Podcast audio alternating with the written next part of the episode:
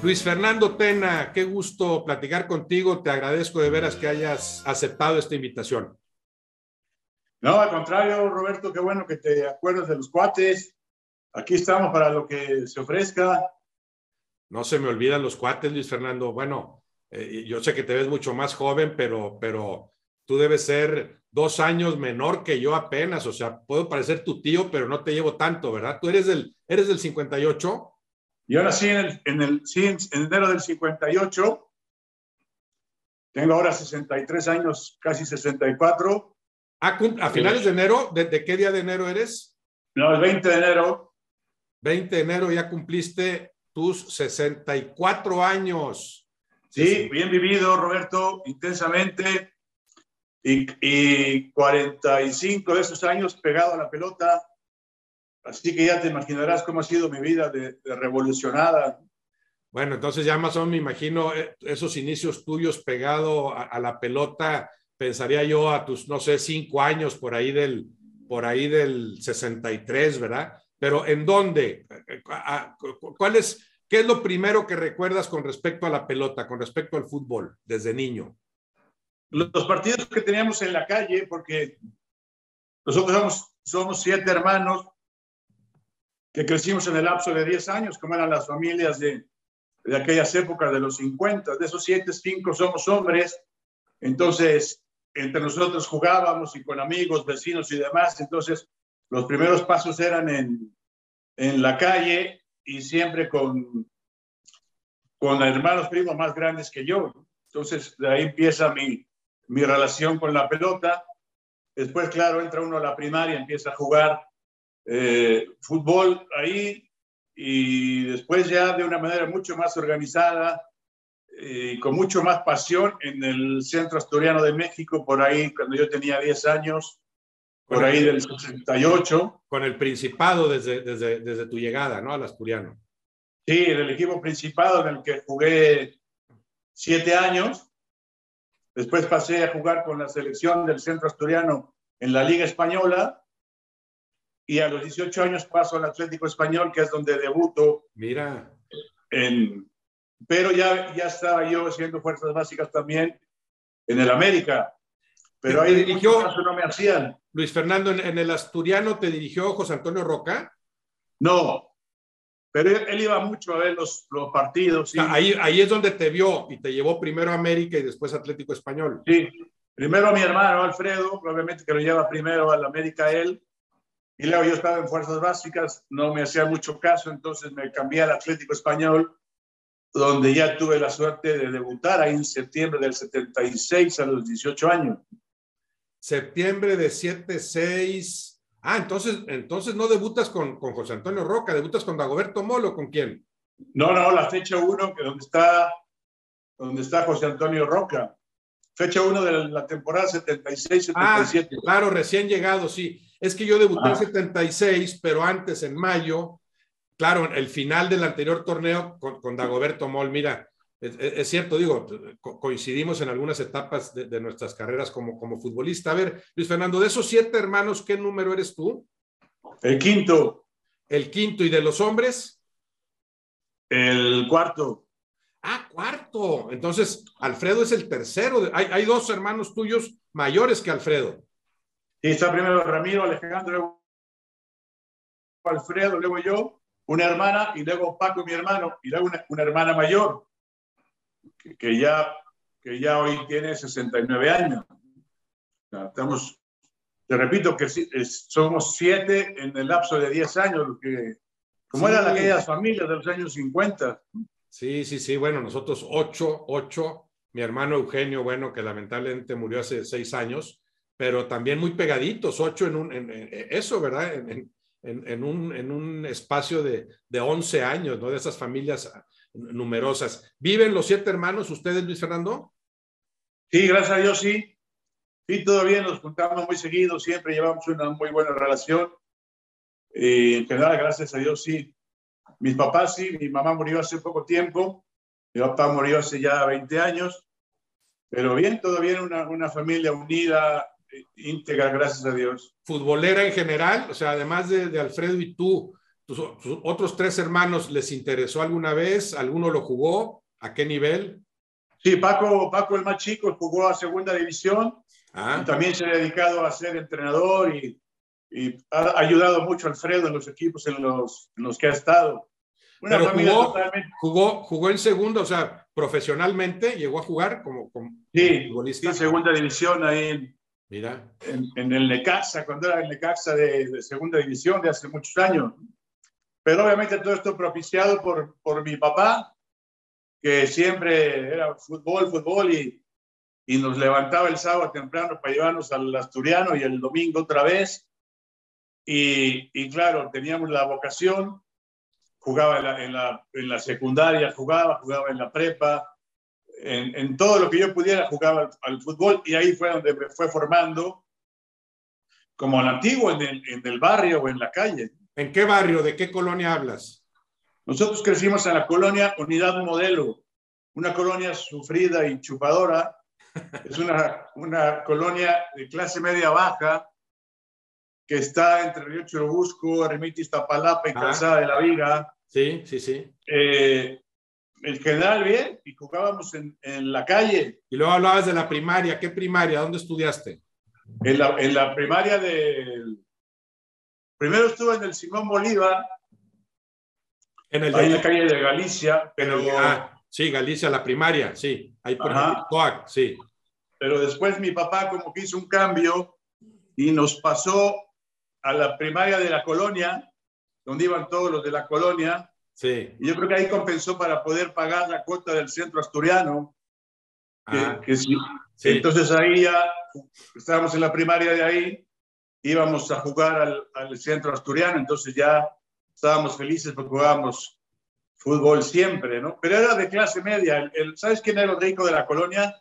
Eh, Guillermo Arriaga, el, el, hoy guionista. Magnífico, sí, guionista de, de, de Babel, entre, entre otras grandes películas, sí, sí, sí. Sí, él, vivía a 30 metros de mi casa, somos muy amigos hasta la fecha, pero por él sí pasaba el camión y se lo llevaba a la escuela particular y eso era la envidia de todos nosotros. Bueno, pero entonces también estoy, estoy viendo, Luis Fernando, que en parte tú siempre has estado tan ubicado, tan centrado, tan aterrizado por esa educación que tuviste. No era nada más la primaria del Galicia que podríamos considerar, aunque, aunque moleste a veces el término de, de niños un poco más fresa, que, la otra primaria en donde te hiciste más, más bravo, más de barrio o qué? Sí, era totalmente diferente el ambiente de uno y de otro. Aunque en esas épocas no, no éramos tantos en un salón, ¿no? Éramos como 40 en un salón en, en, en, las escuelas de las primarias de gobierno. Digo, porque ahora vas y hay 60 en un salón, por lo menos, en una primaria de gobierno. Pero tenemos que darles una buena educación. Luego, en la secundaria también fui a la, secundaria 79, que es ahí en Ermita y Calzada de la Viga. Sí. O sea, y después íbamos a, a la Prepa 6 en Coyoacán. O sea, pero ya todo donde no, no, pagábamos por, sí. por estudiar. Después, ¿Estudiaste alguna carrera, Luis Fernando? ¿Alguna carrera después de la prepa?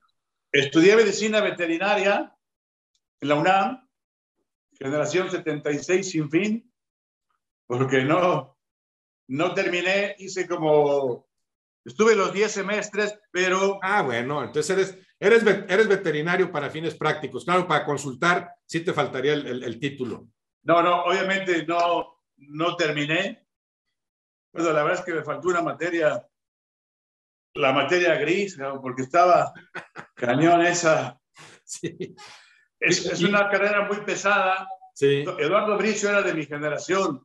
Ah, sí. Él, sí. terminó, él es muy bueno sí, en pequeñas especies. Sí, sí, sí. Si le llevas un caballo se echa a correr, pero perros y gatos es bastante bueno. No, no, ¿Esos no se van o qué? Esos son más mansitos y más fáciles de, de, curar. Porque me fui a jugar a Guadalajara y ahí ya no terminé la carrera. Atlético Español, Atlético Español, ¿qué estuviste? ¿Tres años? Dos años, ¿no? Dos no, años. estuve seis. ¿Cómo seis? Del 76 al 82, de los 18 a los 24 Ah, claro, claro, sí, es que tú y yo coincidimos en Atlético Español y después en Chivas. Lo que pasa es que yo en medio anduve en Tigres, Monterrey, es cierto. Entonces tú echaste seis años con Atlético Español, con, primero con Roca, Eh, después, a ver, dime quién llegó a, la dirección técnica de Atlético. Me tocó Roca, después llegó Dagoberto Moll, después llegó el Pescado Portugal. Dagoberto Moll en, su tercera etapa, o porque ahí me había tocado antes. Ah, el Pescado Portugal también. Sí, luego llegó Walter Ormeño. Pues luego llegó. también de regreso, Ormeño, ¿cómo? Sí, también. Y luego llegó Ricardo de León en el, en el último año, 81-82. Ah, te toca Ricardo de León, que había sido campeón en Toluca, ¿verdad? Sí. Bueno, y fue, y fue subcampeón con Atlético, pero no, te tocó ese, ese subcampeonato a ti, ¿verdad? No, ese fue 73-74. Sí. Y yo estoy hablando del 81-82. Entonces también estás hablando de técnicos que vivieron distintas etapas en Atlético Español, o sea, Dagoberto Moll yo lo tuve antes, Ricardo de León dirigió en ese subcampeonato, Ormeño estaba cuando yo llegué apenas a la reserva, todos esos regresaron después a finales de los 80, principios de los 80. Mira, no eran, muy amigos de don Antonio Ordóñez, entonces él siempre los regresaba a, sus, a, sus, cuartos, los traía otra vez. Oye, te tocó. muy buenos técnicos. Sí, muy buenos técnicos. Te tocó, Luis Fernando, el final de Atlético Español, que es por esa época, o sea, cuando volvió a ser Necaxa. Cambia en 82 a Necaxa y yo ahí me voy a Huastepec un año. Ah, antes de Chivas, sí. Y de ahí, el 83, voy a Chivas, del 83 al 86 estoy en Chivas. Sí, qué, qué, época, y ahí donde coincidimos otra vez en las Chivas, donde, donde ya, ya estábamos más, más maduritos. Más creciditos, sí. Me acuerdo que yo siempre te decía que tú podías ser un buen técnico, que te dedicaras a ser entrenador, y tú me decías que no, que, que no ibas a aguantar a los directivos. No, hombre, los aguanté suficiente, sinceramente. Y, y tenía razón, son, son difíciles de aguantar algunos, sí. Oye, Luis Fernando. Bueno, tener mucha vocación. Sí, Sí, sí, sí. Bueno, estás entre, claro, hablamos de nuestra época con dirigentes y también directores técnicos mucho más improvisados que ahora, ¿no? Sí, sí se ha ido profesionalizando afortunadamente en ese sentido nuestro fútbol. Sí, totalmente. Hoy, hoy, ser técnico ya te, te exige mucho más cosas, ¿no? De entrada, una mayor estabilidad emocional, que es el, que es el control de las emociones. Sí para, para pues, estás en medio de, primero los directivos. En México se dan muchos casos de directivos que se equivocan en las contrataciones y, luego te mandan por delante a ti cuando empieza la turbulencia o cuando, cuando el dueño pide explicaciones o la empresa aprieta. Luego está el, público, eh, la prensa, los directivos, los representantes ahora son un caso especial, eh, los los jugadores que están más respaldados ahora por las leyes, por las reglas de FIFA. Sí. Y el técnico es el que está ahí en, medio, ¿no? Entonces sí, las exigencias son mayores, obviamente, de las que vivimos cuando éramos jugadores. A veces se habla, Luis Fernando, bueno, de que lo ideal es que el técnico refuerce a su equipo, o sea, que él pida los refuerzos específicamente. Pero por otro lado, el técnico va y viene y el jugador puede que tenga que permanecer o que permanezca en la institución. ¿Tú qué dirías? ¿Qué, es lo idóneo en ese sentido? ¿Los equipos los deben armar los dirigentes, los técnicos, de común acuerdo? ¿Qué piensas tú que es, que es lo ideal? No, yo creo que la figura del director deportivo está, está ah. bien establecida. en Europa todos los equipos tienen. Sí. Y son ellos los que contratan a los jugadores. ¿Por qué? Porque va con el directivo, con el dueño y dice a ver cuánto dinero hay, cuánto, con cuánto contamos. Sí. Aparte tiene mucho tiempo para estar viajando y siguiendo a los, a los jugadores, analizándolos muy bien. No es difícil saber quién es buen jugador.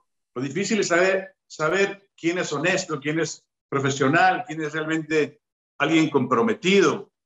Entonces, sí, el director deportivo que tiene tiempo, que sabe cuánto dinero hay, cuánto se puede gastar, está bien que, que él haga las, las contrataciones. Sí, después tiene que, que platicar con el técnico a ver cuáles son sus, sus requisitos, qué posición están buscando, de qué características y todo, pero el director deportivo realmente es alguien mucho más estable en una organización de lo que somos los técnicos, que, cada vez somos más desechables.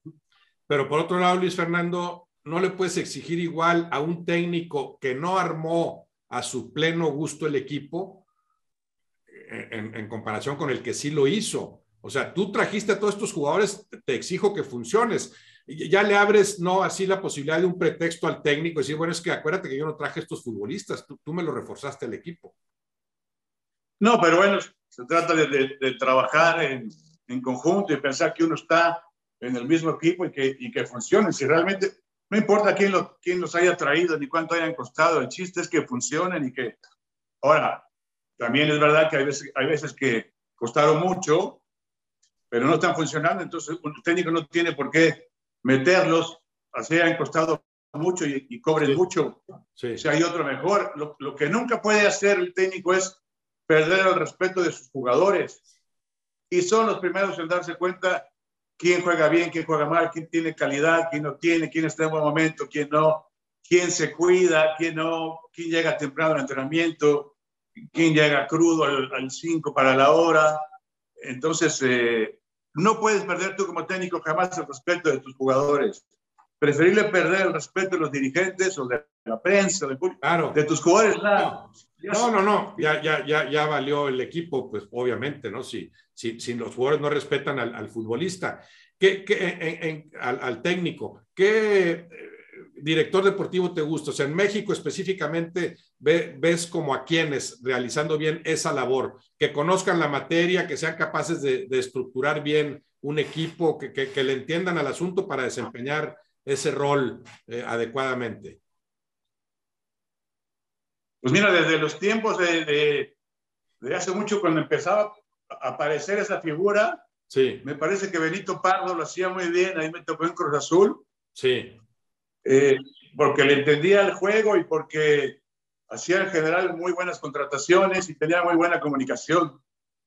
Personaje, man, oye, maravilloso personaje Benito Pardo, ¿no? De los grandes líderes con los que me tocó estar, ¿no? Todo, todo un ejemplo dentro y fuera de la cancha. Eh, y a mí me llamaba la atención eso, Luis Fernando, ¿por qué no duró más en Cruz Azul? Claro, en esa etapa turbulenta de Cruz Azul, bueno, a ti te, a, ti te toca estar ahí antes de, esta, de, esta, etapa difícil de Cruz Azul. Tú ganas ese, ese que fue el último título durante 23 años y medio, ¿no? El, título en, en, en, León. Y me llama, siempre me llamó la atención eso, ¿por qué no estuvo más tiempo Benito Pardo? Porque cumplía el perfil eh, perfectamente. Eh, nunca quiso aparecer, quizá, quizá eh, eso lo hizo no durar tanto, porque hay otros que sí como que se lucen más en ese puesto, creo que su trabajo era más discreto, pero tenía todas las cualidades para desempeñar a la perfección esa función, ¿no?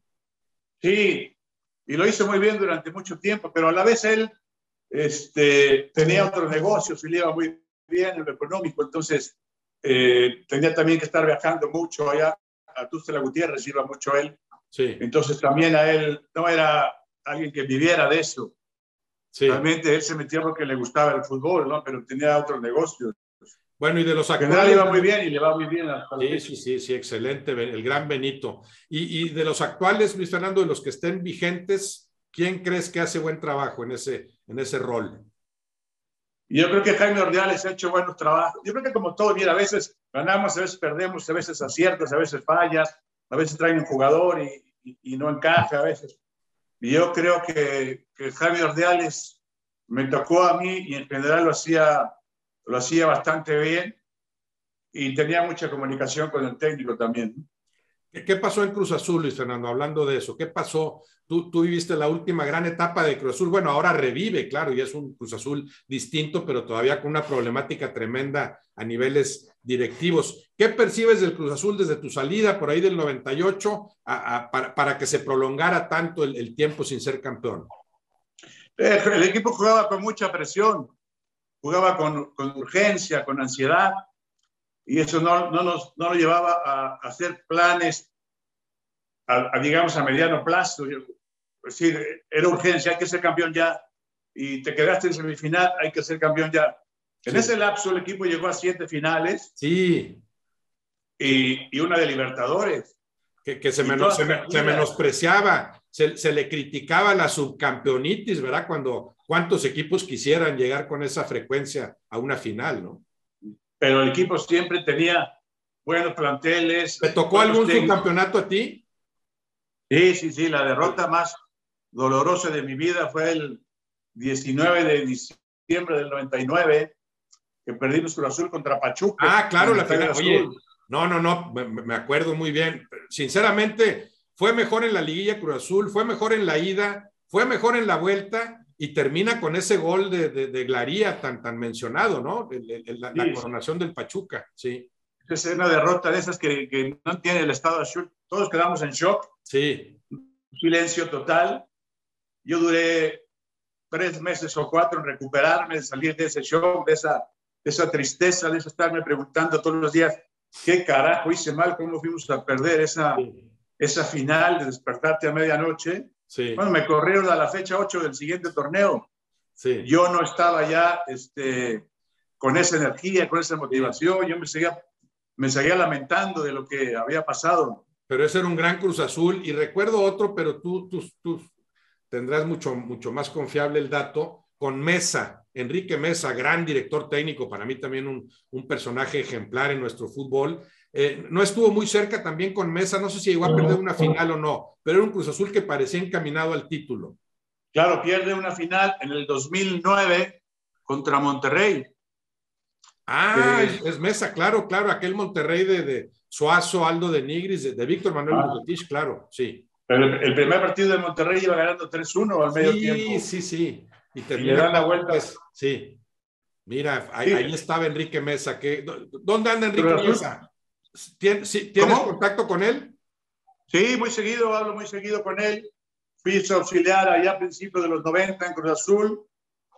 Un buen amigo que me enseñó a, más que a ser mejor entrenador, me enseñó a ser mejor persona con, con, su ejemplo, porque él es alguien que siempre está pensando en los demás, siempre está pensando cómo, cómo ayudarlos, cómo mejorarlos. Realmente alguien con un, un corazón muy grande que afortunadamente le ha hecho una carrera brillante sí. y, y, en general ha dejado huella y le ha ido muy bien. Bueno, los que te conocemos, Luis Fernando, sabemos que le aprendiste muy bien en ese rubro a, a Enrique Mesa, ¿no? Ser un, un gran técnico y sobre todo ser una, una gran persona, de veras. En ese sentido te, te felicito. ¿Qué nada, tiene nada que ver como, como es Enrique, ¿no? Bueno, ¿qué, ¿qué, tiene el fútbol, Luis Fernando, para, para provocar todo lo que provoca en México y en todo el mundo? ¿Cuál es el encanto de este juego? No, bueno, es, un fenómeno social increíble, alguien que, que, mueve las masas, que te identifica con tu equipo, que te da identidad con tu país, con tu selección nacional, que cualquiera puede jugar, porque juegan hombres, mujeres de cualquier edad, de, de cualquier extracto social, chaparros, altos, gordos, flacos, todos, todos, todos jugamos. Bueno, gordos. Te da una identidad. Gordos, gordos a nivel profesional, ¿no? Tú hablas desde niños, ¿verdad? El, que cualquiera lo juega. No, no, no. Sí. En la calle, sí. De, amateur y de todo. Sí. Sí, a nivel profesional ya gordo no puedes, muy, pero chaparro. Muy democrático, democrático en ese sentido. O sea, hay cabida para todos. No, y, la, y la identidad que te da el, el, el amor por una se dice mucho que puedes cambiar de, de, trabajo, de esposa, de, de, todo menos de tu equipo de fútbol, porque si es algo que desde chico te, te, lo inculcan y, y, ahí vas. Como seguidor. La mayoría de las veces por herencia del papá, pero... Sí. ¿Tu, ¿Tu, equipo desde niño era el América? Como seguidor. No, yo le iba a los Pumas. Yo le iba a los Pumas por... Ah. Por... Se está, yo se está interrumpiendo, Luis Fernando. No, sé si es la señal del Wi-Fi del Internet. Te oigo interrumpido ahí como intermitente. Ah, se te decía que yo era de los Pumas por influencia de mi hermano mayor, de los Pumas de los principios de los 70. Yo soy de ah, Sanabria, bueno, Barón, Imagínate, ¿no? Pues los grandes Pumas de Caviño, Muñante, que llegaron ahí, Spencer, Hugo Sánchez empieza ahí. Estás hablando de esa mera época de oro de, de los Pumas, ¿no? Principios de los 70 y después ya nos volvemos ah. todos profesionales y ya cada quien a lo suyo, pero sí. chico, chico y adolescente era de los Pumas. O sea, los, entonces los Pumas, Pumas a los que empezaste a irles como aficionado, es, es, es antes de lo que yo menciono, Mejía Barón, Sanabria, El Gonini Vázquez Ayala, sí. no sé si alcanzaste a ver a Bora jugando ahí, Milutinovic. Claro, el, el, Pele eh, Bermúdez, Genaro Bermúdez, ¿Sí? Juan Alvarado, después llegaba Aaron Padilla, Enrique Borja, todavía estaban ahí más, más chicos. ¿no? José Luis González. Pero, pero sí, yo le iba al Pumas. Sí, sí, de acuerdo. ¿Me oyes o se corta? Sí, no, sí, sí te escucho, sí te escucho, pero se corta. Estás como intermitente. ¿Cómo, ¿Cómo te va, por cierto, Luis Fernando, cambiando, dándole un giro a la conversación, en Guatemala? ¿Qué has empezado a hacer con la selección de Guatemala? Pues muy contento acá, Roberto. Me han tratado muy bien. Es, gente muy entusiasta, quieren, quieren procesos a largo plazo están pensando en, calificar a un mundial el 2026, porque no, no, Guatemala no ha ido nunca a un, ah, a un mundial. Y se van a abrir las plazas ahí, claro, además. Sí, y, y, y, entonces estamos conociendo a los jugadores, ya hicimos un microciclo, hicimos una convocatoria de 22 jugadores, hemos ido a entrenamientos, hemos ido a partidos. El próximo domingo tenemos otro microciclo y, y en eso estamos, en conociéndonos Hemos encontrado una ciudad muy moderna, muy bonita, no esperaba así Guatemala. Eh, gente buena, gente contenta, gente que quiere a su país, gente que ayuda. No es como México, que ahora lamentablemente estamos todos de mal humor y, y peleándonos los unos con los otros y no se siente un ambiente pesado aquí. no, está, polarizado el asunto en Guatemala como en México, vamos. Es, es, es, es correcto. Aquí se siente incluso más seguridad que allá este, entonces, en general, contento. Creo que hay buenos jugadores que les falta más promoción y, salir, más del, y salir más del país a jugar a otro lado. ¿Cómo, te reciben como técnico mexicano en Guatemala? Bien, en general los mexicanos nos, nos quieren bien. Yo lo que les digo, mitad en serio, mitad en broma, que me han tratado muy bien. Mientras no juguemos, porque en cuanto perdamos el primer partido, entonces ya hay Claro. Ya cambia todo, ¿no? Hoy, ahora en la calle, en los restaurantes, todo, todo el mundo te felicita y fotos y te desea suerte. Sí. Cuando pierdes el primer partido ya es otra cosa. Sí, sí, sí. Bueno, pero tienes ese aval tremendo. Me imagino que en Guatemala te lo preguntarán mucho, pero te reconocen ahí como se te reconoce en México, creo, por la gente que, que sabe, como el técnico que consiguió el mayor logro en la historia de nuestro fútbol. Eh, eh, ¿qué, dirías de, aquella medalla de oro tan, tan, tan valiosa y tan meritoria que obtuviste con aquella selección en, Londres en 2012? Que fue un proceso extraordinario de una gran generación de jugadores, de las que siempre hay. En México se producen muy buenos jugadores. Eh, una federación que apoyó en todo. La verdad que Justino Compeán, Héctor González y Yarito nos apoyaron en, en todo y entonces fuimos creciendo poco a poco porque ganamos los Juegos Panamericanos de Guadalajara en 2011. Ahí vamos, que, bueno, esto, esto empieza con el ridículo que hicimos en claro, América 2011. eso te iba a decir, o sea, es que yo no recuerdo otra selección olímpica tan cuestionada en el proceso. Y luego hablamos de la, de la que logró lo extraordinario, ¿verdad? Que, que, que, que, parecía como impensable. Me acuerdo de ese proceso, lo que tuvo que ver la Copa América en cuanto a rendimiento futbolístico, pero también aquellos problemas de, de, de indisciplina, etcétera, tan, tan mencionados. O sea, tú, de, ahí, de, ahí, de ahí rehiciste a un equipo eh, y anímicamente, desde cero. Sí, fue, muy duro, porque una semana antes de la Copa América en 2011 en Argentina, hay la disciplina, nosotros mismos tenemos que castigar ocho jugadores durante seis meses, entonces esos no participaron en los Juegos Panamericanos de Guadalajara, eh, pero gracias a Dios pudimos ganar esos Juegos Panamericanos aún sin esos ocho jugadores. Después ese equipo ganó el preolímpico en, en 2012 en marzo en Estados Unidos. Sí. Ese equipo gana el torneo de Toulon en Francia. México va a ese torneo desde 1975 ya iba Hugo Sánchez, ya iba Mario Carrillo, eh, Víctor Rangel, ya iban a ese torneo, imagínate cuántos años. Hemos ganado una vez, solo en el 2012. Entonces salimos muy fortalecidos anímicamente de ahí. Era un equipo que creía en sí mismo, era un equipo con una confianza absoluta en, sí mismo y que fue creciendo conforme avanzó el, torneo.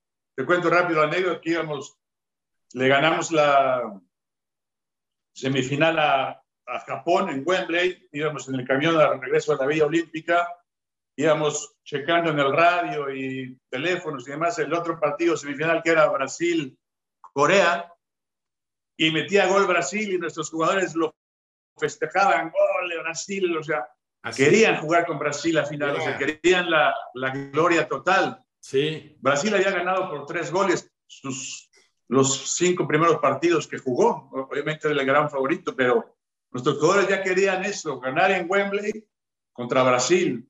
No querían que, que, ganara Corea. Mira, tus jugadores querían a Brasil, o sea, sabiendo que iba a ser un adversario mucho más difícil en la final por la medalla de oro. Sí, pero era una confianza ya, una fuerza mental, una fortaleza interior, la fuerza del grupo. Eso es lo que a mí me daba mucho gusto porque yo les decía eso, a ver, le vamos a dar una alegría a nuestro pueblo y vamos a ser ejemplo para niños y jóvenes de, de las cosas que se pueden lograr los mexicanos cuando trabajan en conjunto, cuando creen en sí mismos. Sí, hoy, hoy no tenemos más complejos, hoy somos conquistadores. ¿no? Tú y yo crecimos con el llamerito y los ratones verdes y que jugamos como nunca, claro, te, como siempre. No, te, y te, tiemblan las piernas. de los penales. Sí, te tiemblan las piernas al acercarte al área, ¿verdad? Sí, era otra época. ¿Qué, qué cambió en el fútbol mexicano? Claro, lo, lo, que tú vives en el 12 ya es consecuencia de, de, que se fue cambiando en ese sentido, como bien dices. Pero, ¿cuál sería el parteaguas ahí del fútbol mexicano para, para irse sacudiendo todo eso que mencionas? Yo creo que mentalmente hemos cambiado mucho y para mí el parteaguas fue la Copa América del 93, que el equipo juega muy bien sí. en, en, Ecuador. Con Mejía Barón. Y yo le doy mucho más mérito a, a, Miguel Mejía Barón que los que dicen que antes fue Menotti. Porque sí. antes, mucha gente dice que llegó Menotti, que cambió todo. Para mí fue Miguel el que llegó, hizo una extraordinaria Copa América, sí. un, un buen mundial en el 94 y de ahí creo que fuimos creciendo todos y empezando a creer claro, en desde nosotros el 90, mismos. ¿no? Desde el 94, esa, esa costumbre a veces menospreciada, ¿verdad? Pero que tiene un valor tremendo de, desde el 94, siempre avanzar en el, en el grupo. Ahora, yo sí, yo sí pienso, Luis Fernando, coincido contigo en cuanto al parteaguas del 93, porque además era la primera vez que participabas en una Copa América y ahí muchos se dieron cuenta, otros creo que lo sabíamos o lo vislumbrábamos, pero muchos se dieron cuenta de que la selección, el fútbol mexicano tenía para competir en Sudamérica, como lo hizo ahí, una dignidad tremenda. De hecho, debieron ser campeones aquella vez, ¿no? Sin, sin restarle mérito a lo que saben hacer los argentinos en la final. Pero, sí creo que Menotti algo había sembrado, o sea, que Mejía Barón sí capitalizó algo de lo que, alguna semillita que había sembrado Menotti, o no, no le, no le reconoces nada en ese sentido. No, sí, además yo desde siempre fui, fui menotista desde el del Mundial 78, ya, ya empezamos a, a, seguir todo lo que hacía él. Y lo seguimos todavía, tiene más de 80 años, sigue ahí sí. en, en, la selección. Sí.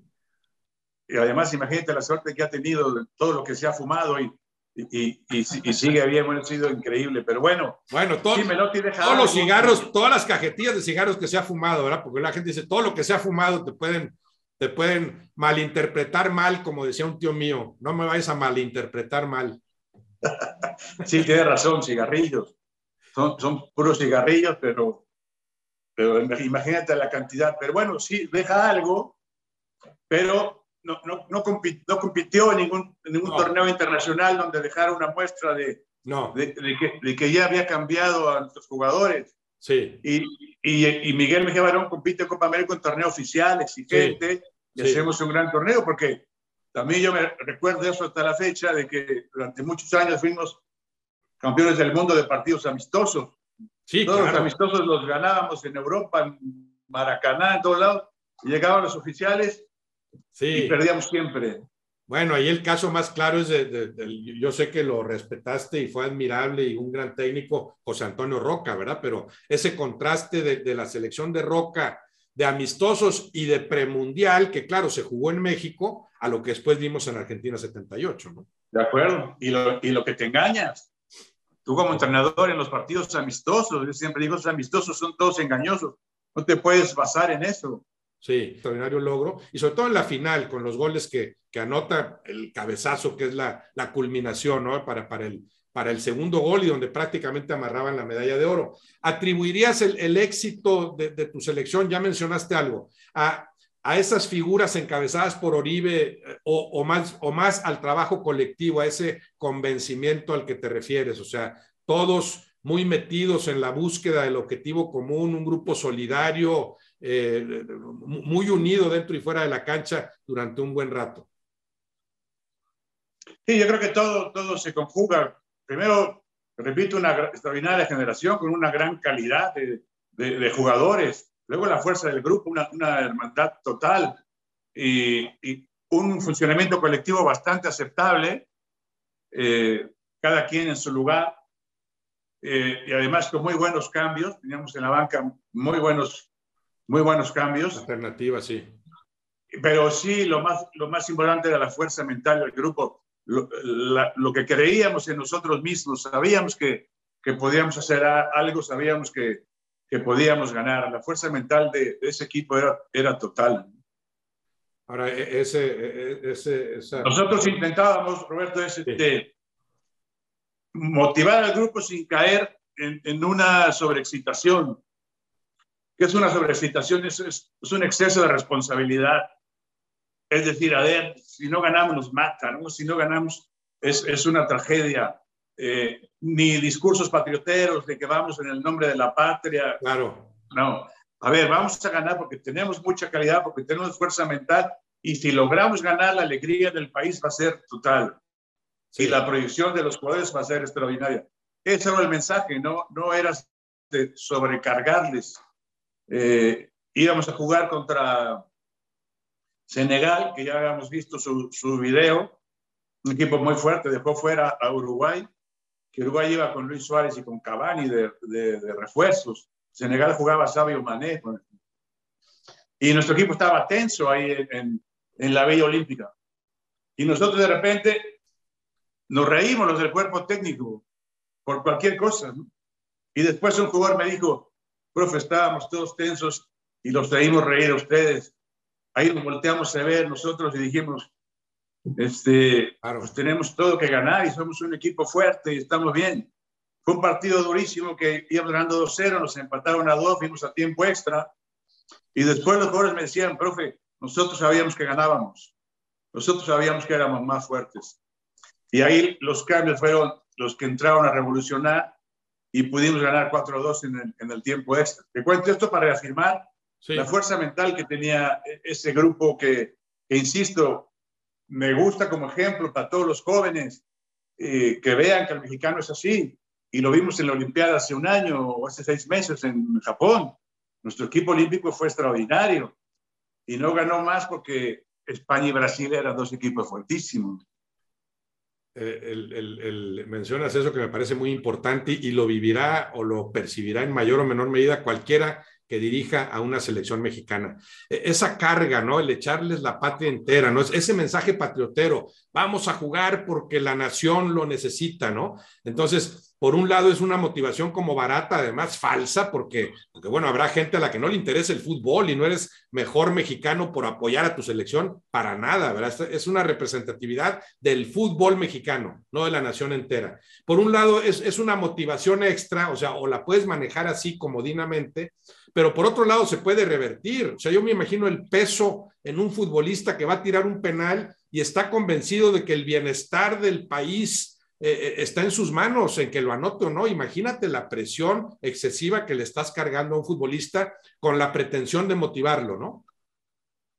Y esa es una tarea del técnico, procurar el estado anímico ideal para la lucha, sí confiando en ti mismo, sí creyendo, sí sabiendo que somos un equipo fuerte, sin pasarse al exceso de responsabilidad que cae en todas partes del mundo, eso no es de los mexicanos, eso lo hemos visto en cualquier tipo de certamen, lo vimos en la última Eurocopa, como jugadores de, de, gran nivel llegaban y, y, apenas llegaban a la portería el, el, el, balón. Se siente la presión, pues eso, es, eso es obvio, somos seres humanos, además son muy jóvenes. Sí, bueno, es que, es que eh, se, se, infla más fácil el negocio si convences a los aficionados de que el prestigio de un país entero está en juego en un partido de fútbol, ¿no? No, no claro que no, es, es muy diferente.